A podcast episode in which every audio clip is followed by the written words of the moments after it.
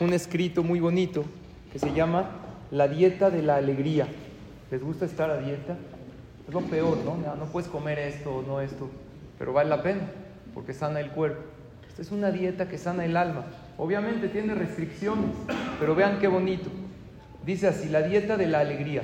No guardes rencores, guarda recuerdos. El corazón guarda cosas, pero tú eliges que guarda recuerdos bonitos. No llores recuerdos, recuerda alegrías.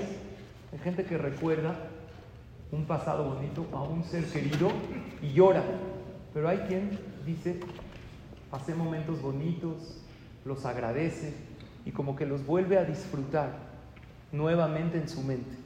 No llores recuerdos, recuerda alegrías. No vivas del pasado, aprovecha el presente. Prepara el mañana, tú puedes y debes hacerlo.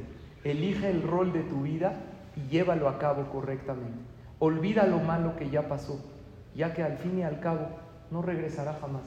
Tú puedes aprender del pasado, pero no vivir en él. Haz la dieta de la alegría, una sonrisa cada mañana y un agradecimiento al final del día.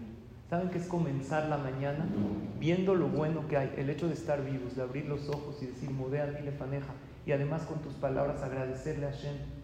¿Sabes qué es? Antes de irte a dormir, agradecerle a Dios por un día más de vida, por los planes que Baruch Hashem hiciste y lograste, por las cosas bonitas que tuviste, agradecerle a la persona que tienes a tu lado, llámese pareja, hijos, papá, mamá. Gracias por un día más a tu lado y así irse a dormir. La alegría, el agradecimiento le trae verajá a la persona. Que tengamos todos salud, paz, alegría, verajá y todo lo bueno.